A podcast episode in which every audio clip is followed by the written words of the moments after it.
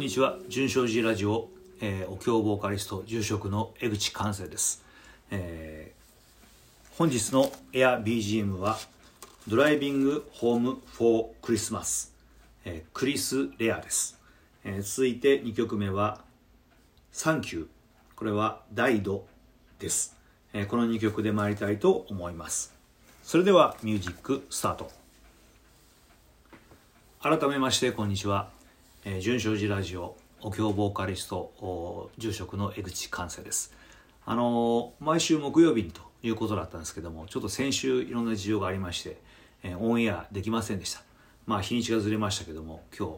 放送いたします。あの先週、うん、実はあ義理の母のお見舞いでね、えー、愛媛県の松山というところまで行きました。あ諸事情があっていろんな事情があってちょっと車で行かなきゃいけなかったんですけどもうん片道900キロぐらいありますね、えー、900キロ。で大体11時間ぐらいかけていくんですけども。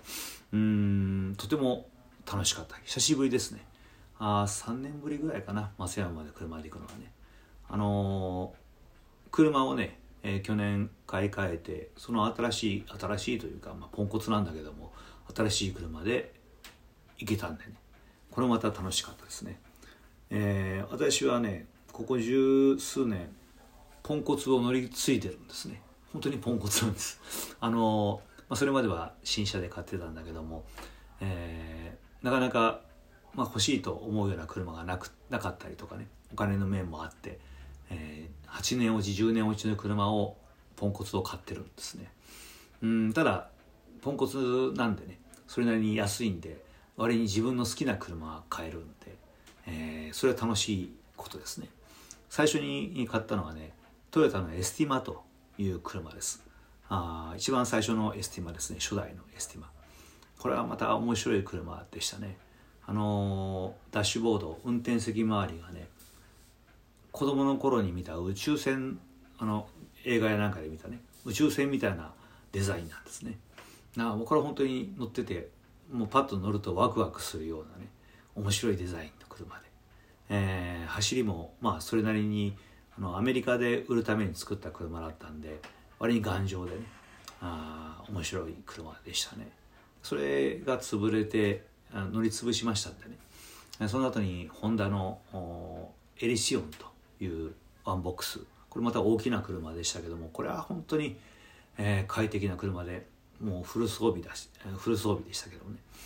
うん。さすが日本車あまあホンダの車なんで壊れることはあまりなかったですけども、えー、運転しながらね見える景色こう正面に見える景色がねちょうどフロントガラスの切り方がなんかこう映画館にいるような映画の画面を見てるような景色が見えるんですね。あずっと走ってると本当にこう景色がそういう映画見てるような感じ。とてもこれは楽しかったですね。運転が楽しい車でしたね。パワーもありましたしね。それもちょっといろんな壊れあちこち壊れて直すのがすごくお金かかりそうなんでそれで去年ねまたあ書いてあるんです。で今回はね初めての外車としかもフランス車なんですね、えー、フランス車シトロエンというメーカーの車です、えー、シトロエンっていうのはね車のメーカーとして一番古いんです、えー、その車のね C4 ピカソとピカソってすごい名前でしょ？C4 ピカソって名前の車なんですね。うん。まあこれももう8年落ち9年落ちだったかな。ポンコツなんでもう買ってから何回か修理に出してます。大変なんだけどね。だけどあなんかこうそうやってね修理出したりとかね、えー、直せるとこ自分で直してみたりとかするとだんだん本当にこう愛着が湧いてきますよね。でこの C4 ピカソっていうのはねとにかく窓が大きいんです。あのフロントガラスがね私の頭運転席の頭の上までずっとつながってるんで、えー、横も明るい大きなガラスなんでね。とほんとオープンカー乗ってるみたいな。オープンカーっていうか金魚鉢の中にで運転してるようなね、そんな感じがする車です、えー、しかもねあのフランス車っていうのは昔からあの足回りが柔らかい柔らかいっていうかふわふわしてるんですね、えー、ただそのまああのトヨタのぐにゃぐにゃの足回りとは違うんですね、えー、直進安定性もいいですし、えー、カーブなんかも速度がきちっと当てればピタッと本当にもう吸い付くように走ってくれる。うんなんだけどもバタバタしない、ガタガタしないゴツゴツしない。ふわっと乗り越えていく段差があってもね、そういう車なんで高速道路なんか走らせますとね本当に魔法の絨毯乗ってるみたいな気持ちがいいんですね、えー、そういう車なんです。ただねフランス車なんで、えー、日本車のように至れり尽くせりではないですね。あエアコンの調整も微調整がなかなか効かなかったりとか一番笑っちゃうのがあのダッシュボードってちょうどあのスピードメーターとかいろんなある上のところの樹脂の部分がですね日本の今年の夏の暑さに負けましてね全部剥がれてきちゃってめくり上がっちゃったんですねベロンと。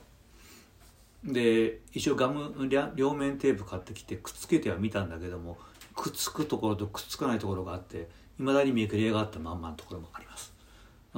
笑笑笑いますこれはね、うん、だけどそれはそれでまたおしゃめな部分でね面白いですよね。うん。900キロね片道走っていくと。なかなかそうですね。あのー、前にも言ったけども運転中はいろんなことを考えてはいるんですね。ただ今回は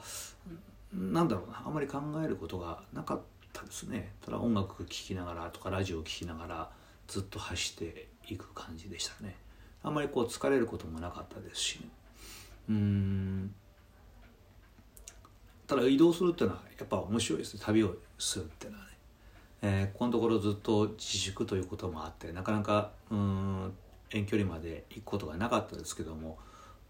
まあちょっと不安はあったですね。あの東京ナンバー練馬ナンバーなんでね。地方に行ったらなんかまたいたずらされるんじゃないかとか嫌がらせをされるんじゃないかという思いもありましたけど、まあ、そういうことは全くなくて、えー、気持ちのいい時間が過ごせました、えー、まだまだコロナはね収まりませんけども、まあ、収まらないどころかどんどん拡大しているわけですよね。うんだ日本中でももう、ね、これだけ蔓延してるってことは東京だから大阪だから北海道だからということではないと思うんでね。うんまあそれなりに自分で、えー、注意していくしかないでしょうね、え、ワクチンができるまでもう少しかかりますからね、うんまあ、その間は、まあ、自分で一生懸命注意していくしかないでしょう、うん、あの、まあ、そんなことでね音楽をずっと聴いてましてね、まあ、古い昔の音楽は私やっぱりやっぱり昔の音楽はいいんですね。最近の音楽はなかなか慣れない。特に日本の音楽は全く聞けない聞けないんですね。残念ながらね。入ってこないんですね、えー、外国の音楽は割にね好きなんだけども今今の曲でもね。あ日本の音楽。そうですね。あまりこう好きな曲が気持ちのいい曲がないような気がしますね。それはまあ好みの問題なんでしょうがないんでしょうけどもね。うん。そう面白いなと思ったのはあのここ何年かあの女の人の歌い方が全部アニメ声になってしまったような気がするんですね。アニメのキャラクターみたいな声で歌ってるのはすごく多くてロックにしろポップスにしろ何でもそうだけども、まあ、ところがその本ちゃんのアニメーションの主題歌を歌ってるのはむしろすごくこう張りがあってね、えー、ロックな感じがするのような歌を歌ってる人がいてこれなんかあのアニメーションのその楽曲を作ったりとか演奏してる人が割にヘビーメタル元ヘビーメタルの人が多いみたいですね。あのヘビーメタが一時全くこう売れなくなっちゃったんでそちらの方に転向していって、えー、やってる人が多い。ですね。そのせいもあってかアニメーション主題歌の方がむしろロックしてるような感じ。特に今回の「鬼滅の刃の」曲なんかもね。うん聞いてるとおうまいねって思うような歌い方をしてますよね。うん、その本ちゃんのそうですね、えー、ロックの方はなんかこうベタベタっとした、うん、歌い方が多いような気がして、まあ、それはそれで好みの問題なんでしょうけども、えー、だらだら話してるうちに10分が過ぎました。とにかく、えー、先週はそれもあってね、えー、バタバタバタバタ走り回っててで土日も結構忙しかったので、えー、録音できませんでした。あのー